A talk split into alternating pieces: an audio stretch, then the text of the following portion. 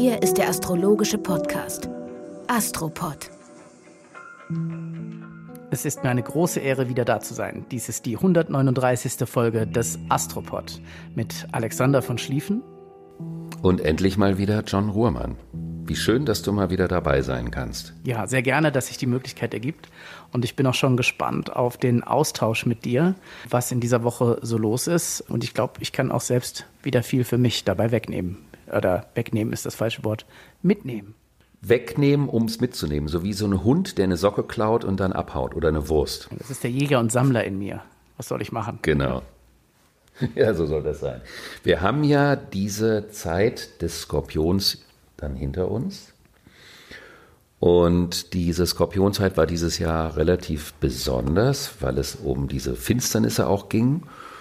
Und da ging es ja um die Frage, wie geht es um die Beziehung zu den Beziehungen, um die Versuchung, in alte Verstrickungen wieder einzusteigen und das Thema, wie geht man um, wenn man etwas nicht verarbeitet hat, wie geht man mit den äh, Negativgefühlen aus der Vergangenheit um, Identifiziert man sich da mit oder versucht man auch für sich zu verstehen, warum die Dinge so waren, wie sie waren, um auch eine Eigenverantwortung zu übernehmen? Und dann geht es ja im Schützen, wie du dich ja auch erinnerst, um die Frage, welche Konsequenz zieht man daraus? Also welchen Weg schlägt man ein? Und wir hatten ja bereits in der zurückliegenden Woche den Neumond im Schützen. Und jetzt geht es also um die Frage, wie sortiert man die neuen Wege aus. Und die große Frage ist die nach der Sinnhaftigkeit. Was macht Sinn? Das ist etwas sehr Interessantes für mich, weil ich allgemein das Gefühl habe, ich glaube, Richard David Precht hat das auch gesagt, zu ihm kann man jetzt stehen, wie man mag, aber äh, er hat gesagt, dass unsere Arbeitsgesellschaft sich auf dem Weg zur Sinngesellschaft gemacht hat, was so irrsinnig gut auf die allgemeine äh, Tendenz auch, finde ich, im Astrologischen hinweist. Und ich erlebe das auch im Arbeitsalltag und ich denke nicht, dass die Menschen sich zum ersten Mal die Frage nach dem Sinn stellen, aber es ist nun mal eine sehr wichtige Frage, die ähm, jeder für sich individuell beantworten muss. Ich bin mir nicht immer sicher, der Schütze neigt ja auch mal dazu, die falsche Antwort oder eine voreilige Antwort zu finden. Und vielleicht ist das so ein bisschen die Problematik. Quality sleep is essential. That's why the Sleep Number Smart Bed is designed for your ever evolving sleep needs. Need a bed that's firmer or softer on either side? Helps you sleep at a comfortable temperature? Sleep Number Smart Beds let you individualize your comfort so you sleep better together. JD Power ranks Sleep Number number 1 in customer satisfaction with mattresses purchased in-store. And now save 40% on the Sleep Number limited edition Smart Bed for a limited time. For JD Power 2023 award information, visit jdpower.com/awards. Only at Sleep Number stores or sleepnumber.com. Da hast du vollkommen recht, voreilig, aber dann ist die Frage, ist das vor dem Hintergrund des Erdreichs oder vor dem Hintergrund der Luftepoche? Und das Thema Sinn ohne Verbundenheit macht eigentlich keinen Sinn. Es kann eigentlich keinen Sinn ohne Verbindung geben, ohne Verbundenheit. Der Sinn in der Unverbundenheit ist ja nur das Anhäufen von mehr, von Mehrwert.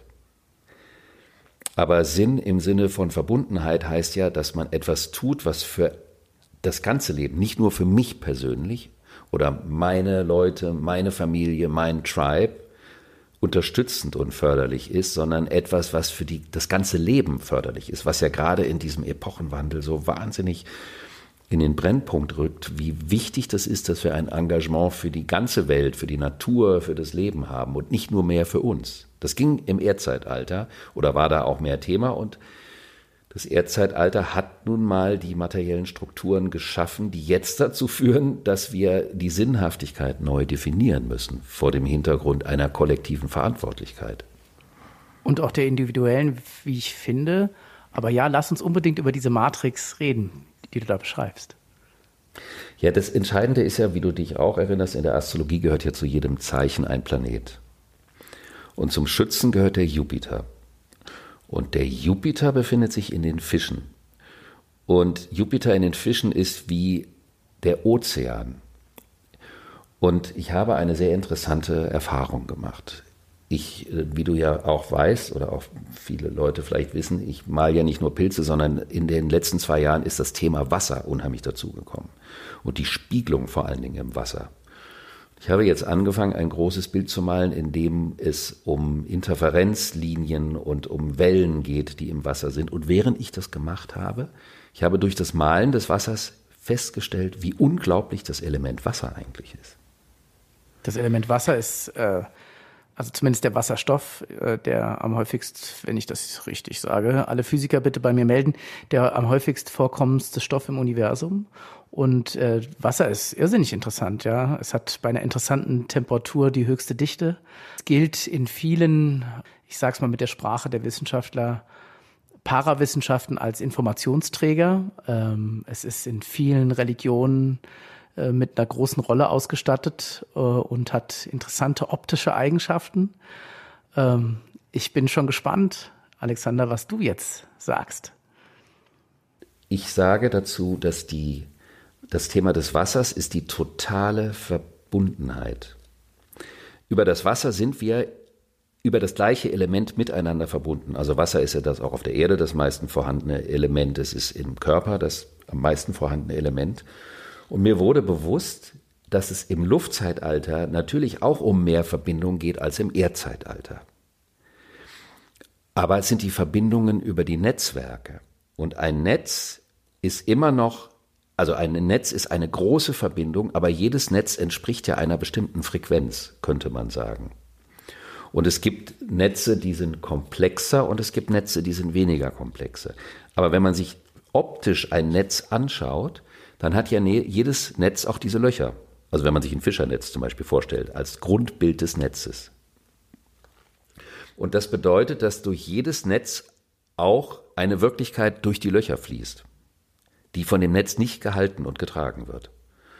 Und jetzt kann man sagen, wenn die Dichte an Netzen in der Welt im Luftzeitalter zunimmt, dann ist das natürlich spannend, weil es um die Vielschichtigkeit der einzelnen Netze geht. Aber es wird auch simple Netze geben, weil es ja auch Menschen gibt, die die Netze benutzen, um unter Umständen manipulative Informationen oder Strukturen in die Welt zu bringen. Kannst du mir da folgen oder ist es zu abgefahren? Nein, ich glaube, dass ich dir folgen kann.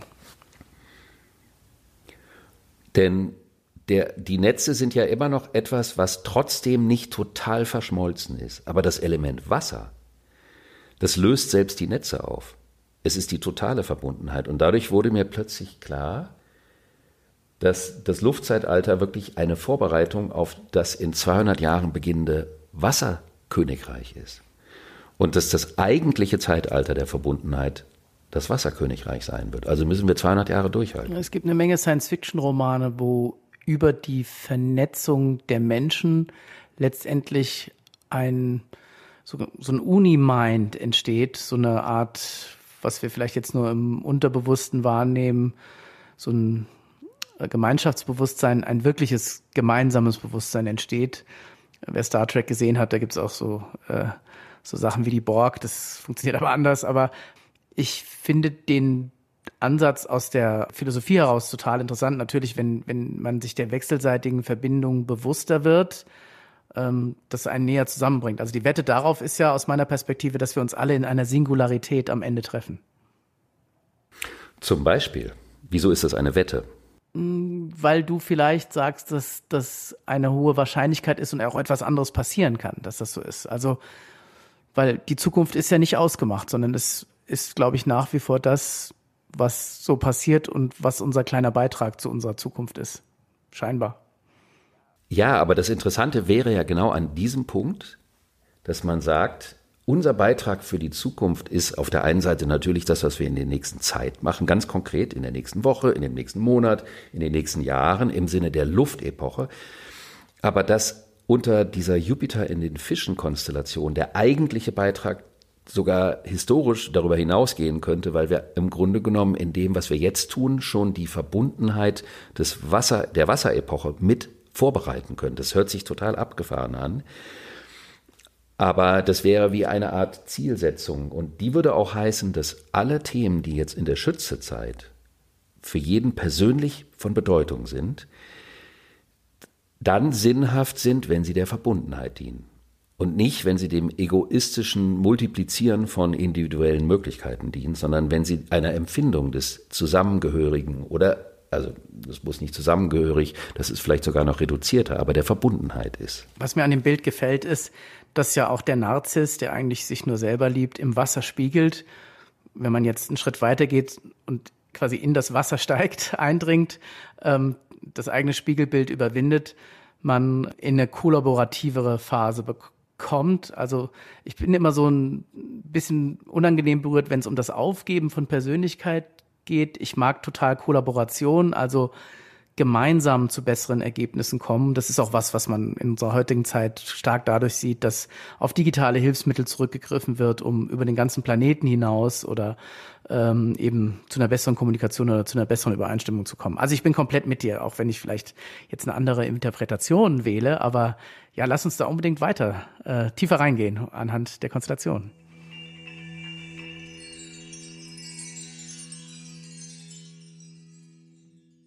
Und das Schöne ist ja, wenn du genauso interpretieren würdest wie ich, dann wäre das ja langweilig.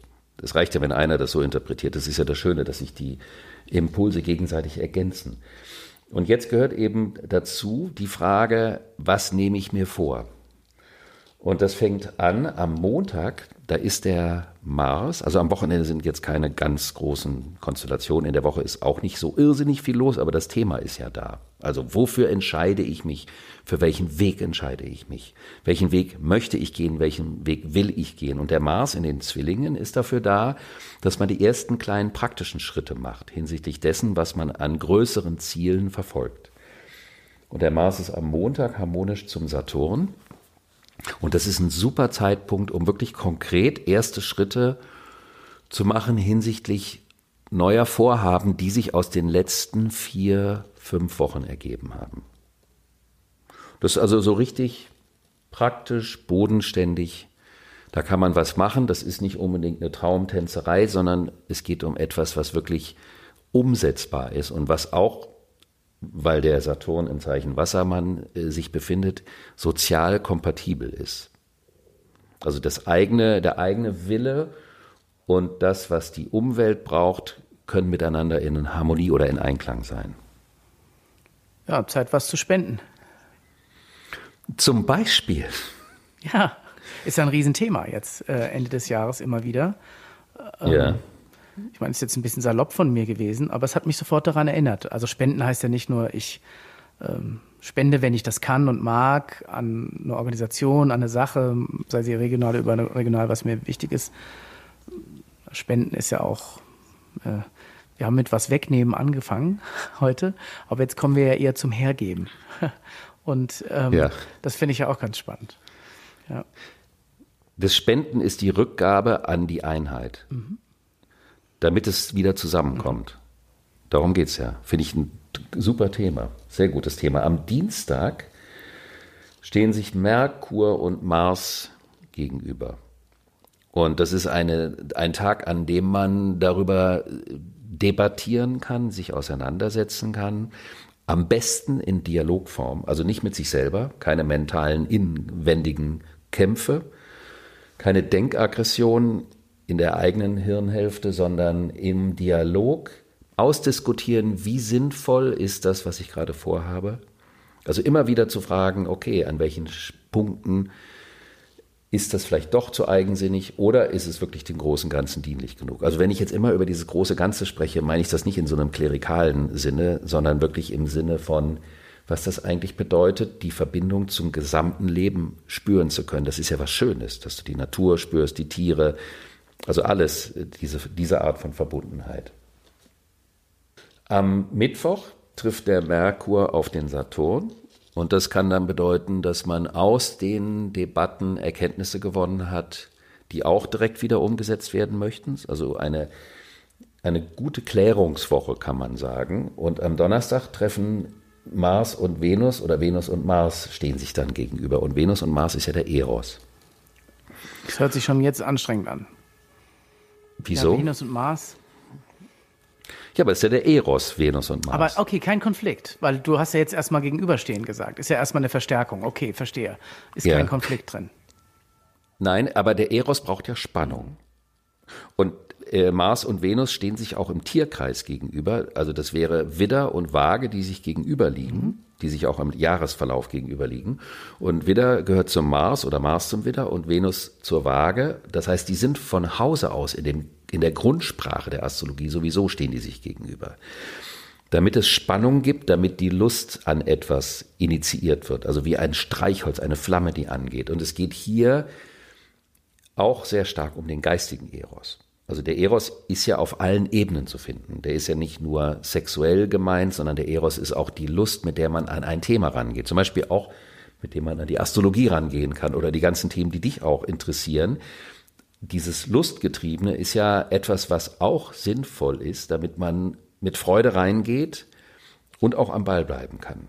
Also geht es um viel in dieser Woche, geht es um vernünftige Entscheidungen, es geht um Debatten, aber es geht auch um die Freude an der ganzen Geschichte, um die Freude am Fördern, um die Freude daran zu erkennen, was man tut, wenn man zum Beispiel spendet. Waren wir am Donnerstag oder Freitag jetzt? Wir waren jetzt am Donnerstag. Das war, das ist Montag, Dienstag, Mittwoch, Donnerstag. Also diese Konstellationen sind an vier Tagen direkt hintereinander. Und das bedeutet auch, dass die vier Themen, die wir jetzt besprochen haben, ineinander so ein bisschen übergehen. Spannend, weil ich habe am Freitag einen echt wichtigen Termin. Jetzt bin ich gespannt, was du zu dem Freitag sagst. Ich kann nicht verraten, worum es geht, aber ähm, der, der, der Aufbau ist schon mal ganz gut. Ich kann dir natürlich noch nicht sagen, was am Freitag ist, weil das ist ja die Folgewoche. Ah. Aber die Vorbereitung. Du kannst aus diesen Konstellationen ableiten, welche Vorbereitung vielleicht notwendig ist. Also zu sagen, erste kleine Schritte, Dialog über die Sinnhaftigkeit, Dialog über die Rahmen, in denen das stattfinden kann, Dialog über die soziale Verträglichkeit und auch das Thema der Freude an der ganzen Geschichte. Follow your passion. Ja, auf jeden Fall. Und dann hatte ich mir überlegt, dass wir vielleicht noch mal eine kleine kurze Reise machen durch die zwölf Aszendenten, weil ich finde das ja spannender, über die Aszendenten das Astrologische zu definieren, als über dieses Sonnenzeichen, wie das auch in der sogenannten Trivialastrologie in den Medien gerne gemacht wird, weil der Aszendent garantierter und individueller ist und ein Lebensraum, also ein Lebensbereich andeutet. Das heißt also Menschen, die einen Aszendenten im Zeichen Schütze haben, hätten diese Konstellation, diese Schütze-Konstellation im Moment in ihrem ersten Haus, da geht es um die eigene persönliche, die eigene Persönlichkeit, die persönlichen Anliegen und das persönliche Wollen. Also zu welchen neuen Ufern stimuliert mich die Situation gerade? Wo kann ich neue Dinge anfangen, die wirklich mit meiner eigenen Erfahrung und für meine Persönlichkeit und die Entwicklung meiner Persönlichkeit gut sind? Dazu braucht es für die Schütze-Aszendenten einen Widersacher, weil der Mars gegenüber ist beim Du, also im sogenannten siebten Haus. Und das heißt, man braucht also auch unter Umständen so ein paar Leute, die einen zwischendurch so ein bisschen foppen und provozieren, damit man auf die richtigen Gedanken kommt. Wenn man einen Steinbock-Aszendent hat, dann fällt die Konstellation in das zwölfte Haus. Und das ist eine Unterminierung des Pragmatismus, die der Steinbock manchmal hat. Und der Steinbock kann ja auch manchmal sehr statusbezogen sein. Und hier geht es also darum, was ist wirklich wichtig in meinem Leben? Also jenseits all dessen, was ich im Rahmen der sozialen Anerkennung erreichen kann, wenn ich es mal runterbreche und sage, irgendwann äh, komme ich an das Ende des Lebens, was könnte ich mir dann sagen, was war wirklich wichtig und was wäre das Allerwichtigste im Leben? Ist ja eine Frage, die man sich im Alltagstrubel manchmal nicht oft genug stellt. Ich sehe das auch so. Also ich bin mir auch sicher, von allen Zuhörern und Zuhörerinnen hier haben wahrscheinlich nur ganz wenige nicht rausgefunden, was ihr Aszendent ist. Aber wenn hier jemand dabei ist, der nicht weiß, was sein Aszendent ist, das wäre schlecht. Das kann man relativ leicht rausfinden. Meinst du, wir müssen es nochmal erklären oder haben wir es nur mit Profis zu tun da draußen? Nein, nein, wir haben es zum Glück nicht nur mit Profis zu tun, nichts gegen Profis, äh, aber es geht ja darum, der Astropod, das war ja auch von Anfang an unsere Intention, soll sich ja äh, auch an Menschen richten, die überhaupt nicht fachkundig sind. Aber man kann auf der Seite astro.com sein Horoskop ausrechnen lassen. Die Voraussetzung ist natürlich immer, dass man die Uhrzeit weiß, aber es ist heute so, dass die meisten Menschen das schon wissen und wenn man es nicht weiß, Mutter fragen oder beim Standesamt. Und Geburtsort natürlich, ja, weil dann äh, ja. quasi findet astro.com heraus, was, was passiert ist, damit man weiß, äh, wie sich der, äh, vielleicht kannst du das noch genau erklären, damit wirklich alle genau wissen, was der Aszendent bedeutet. Denn was ist in dieser Situation passiert, dass klar der Hinweis kommt, du bist Aszendent, da, da, da.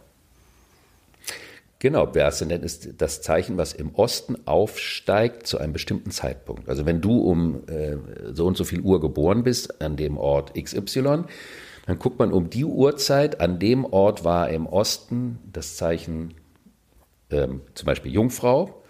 Und da bedeutet es, dass dieses Zeichen steigt auf, das heißt, es möchte ins Leben aufsteigen, ins Leben reingetragen werden durch deine Persönlichkeit. Und dann ist das dein persönliches Lebensthema. Deine ganz individuelle Aufgabe, die du in das Leben zu bringen hast. Und deswegen ist der Aszendent so wahnsinnig wichtig. Jetzt fragen sich vielleicht viele, und ja, was ist dann mein eigentliches Sternzeichen? Moment, das verträgt sich ja eigentlich gar nicht.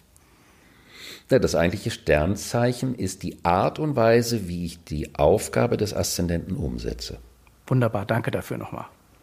Ja, dafür habe ich zu danken, dass du die Frage stellst, dass ich das nochmal erzähle. Das kann man ja manchmal nicht oft genug erzählen. Beim Aszendenten Wassermann fällt die Konstellation in das elfte Haus, das sind die Netzwerke. Also welche Netzwerke sind nicht nur irgendwelche Bündnisse, pragmatische Bündnisse zur Stabilisierung meiner wirtschaftlichen Situation, sondern dienen einer visionären, sinnhaften Ausweitung und Verbreitung von Vorhaben, die in der Gesellschaft zu, für Veränderung sorgen können. Also, wie nennt man das in Köln? Vom Klüngel zum visionären Netzwerk wäre das Thema. Aha. Beim Aszendent Fische würde die Konstellation in das zehnte Haus fallen, in das Haus, in dem es um die Ziele im Leben, die Berufung geht. Also nicht den Job, sondern die Aufgabe, die man übernimmt, in der man Verantwortung aus seinen eigenen Entscheidungen trägt, die aber über das eigene Leben hinausgehen, in die Gesellschaft hinein. Also ist die Frage hier, wenn wir über Erfolg nachdenken, geht es beim Erfolg nur um eine gewisse Art der statushaften Anerkennung oder welche Art von Erfolg wäre sinnvoll, wenn ich damit etwas in der Welt bewegen könnte und was bewegen könnte? Das ist das Thema für die Fischer-Aszendenten. Für die Widder-Aszendenten fällt es in das neunte Haus. Und da geht es um die Frage, die Planung, die ich bisher für die mittelfristige Zukunft hatte, ist die noch sinnvoll? Braucht die eine Erfrischung? Braucht die auch einen gewissen abenteuerlichen Impuls, einen mutigen Impuls, damit vielleicht noch mehr Wagnis eingegangen werden kann? Der Widder-Aszendent per se ist ja schon ein Thema, was grundsätzlich Mut mit in das Leben bringen soll. Das ist ja die Aufgabe. Sei mutig und dann sei hier mutig mit deinen Zukunftsplanungen. Beim Stier-Aszendenten fällt es in das achte Haus. Da geht es um die verbindlichen Bindungen, also das, woran man sich wirklich mit Herz und Mund und Wort und Taten, ganz im Bachschen Sinne dieser wundervollen Kantate, woran man sich wirklich bindet. Und da geht es darum, dass je tiefer die Bindung, desto größer die Aussicht auf einen perspektivischen Wachstum. Hier geht es also eher um die Frage, sich noch tiefer einzulassen, als zu sagen, ich gehe raus, oder man erkennt, dass man in Bindungen ist, die gar keinen Sinn mehr machen, und dann kann man sagen, dann muss ich einen neuen Weg einschlagen. Das ist dann auch okay. Für den Zwillinge-Aszendenten geht es um das Thema Beziehung, Partnerschaft. Wir haben ja Vorstellungen von unseren Partnern. Wir haben so Bilder im Kopf. Die Macht der inneren Bilder heißt das Buch von Gerald Hüther, der das ganz toll beschreibt, wie es da um unsere Vorstellungsbilder geht. Und wenn die Schütze-Konstellation dort ist, geht es darum, sich mal auf vielleicht ganz andere Menschen, ganz andere Lebenswelten oder ganz andere Themen, die durch andere Menschen kommen können, einzulassen. Das ist für den Zwillinge-Aszendenten nicht so schwierig, weil der Zwilling von Hause aus ja ein Zeichen ist, das relativ flexibel ist. Das stimmt. Hast du auch schon erlebt? Ja. Sehr gut. Ist auch gut. Also ist ja eine, eine positive Eigenschaft auch unter Umständen. Genau, aber auch hier kann man sagen, der Schütze-Aspekt kann immer bedeuten gemeinsame neue Wege oder getrennte neue Wege.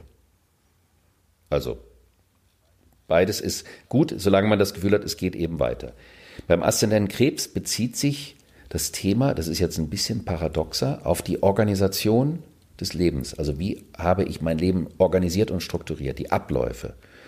Wann kümmere ich mich um was? Kümmert sich in meinem Leben jemand um etwas? Mache ich alles selber? Mache ich zu wenig selber? Also eine Neuausrichtung der Alltagsorganisation ist eine Aufgabe. Wie bin ich denn draufgekommen, dass der Krebs noch ein bisschen mehr mit Emotionen zu tun haben könnte? Wahrscheinlich ist das eine also, falsche Annahme. Nein, die Annahme ist vollkommen richtig. Aber das Interessante ist ja, es fällt in ein Haus, mhm. das sechste Haus, in dem geht es darum, wie organisiere ich mein Alltagsleben. Und das ist bei dem Krebs manchmal chaotisch wegen der Emotionalität.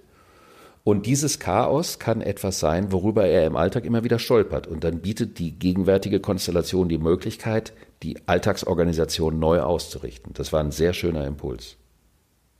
Beim Löwe-Aszendenten geht es um das fünfte Haus, das ist das Löwehaus also das Haus, was zu dem Aszendenten dazugehört. Da geht es um die Frage, welche neuen schöpferischen Ausdrucksmöglichkeiten habe ich?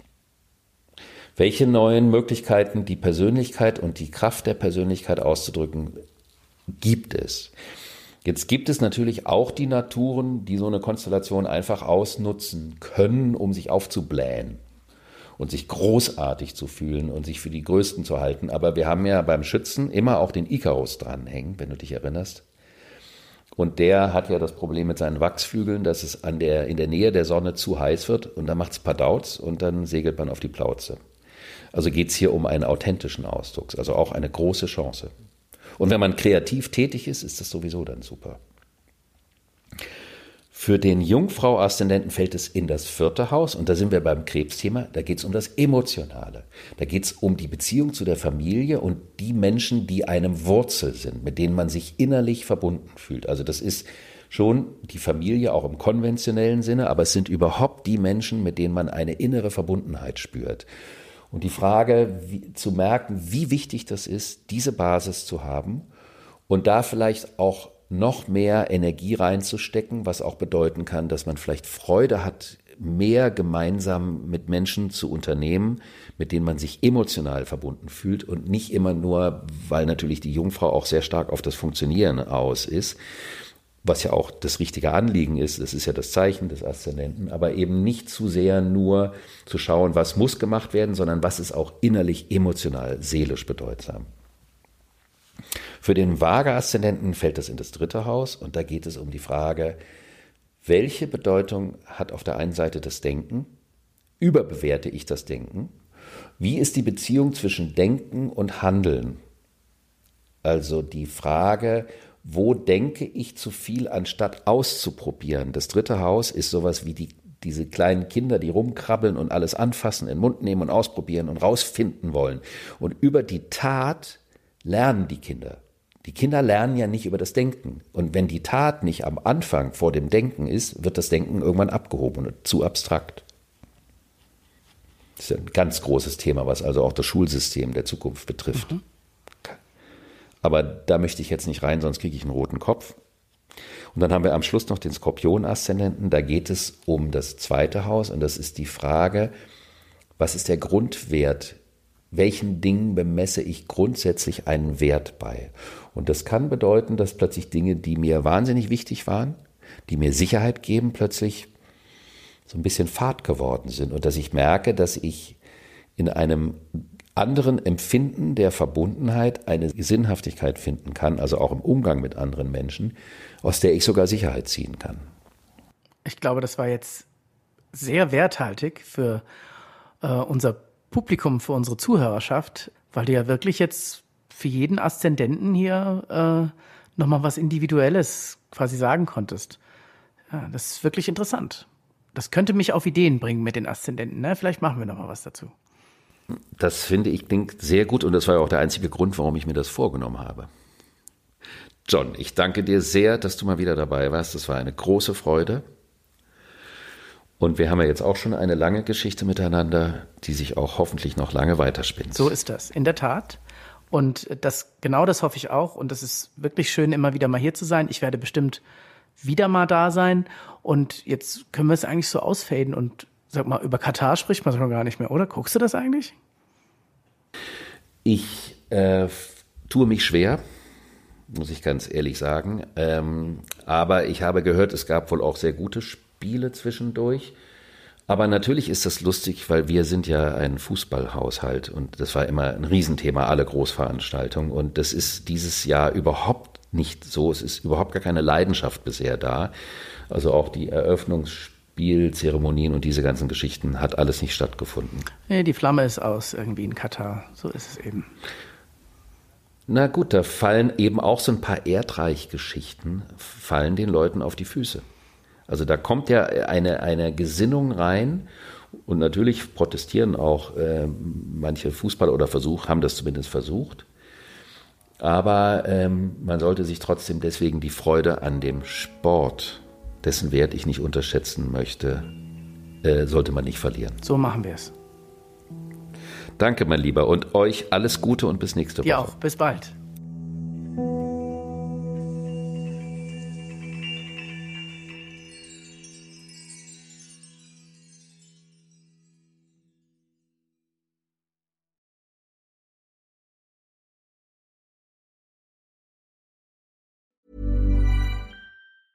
Normally, being a little extra might be a bit much, but not when it comes to healthcare. That's why United Healthcare's Health Protector Guard fixed indemnity insurance plans, underwritten by Golden Rule Insurance Company, supplement your primary plan so you manage out of pocket costs. Learn more at uh1.com.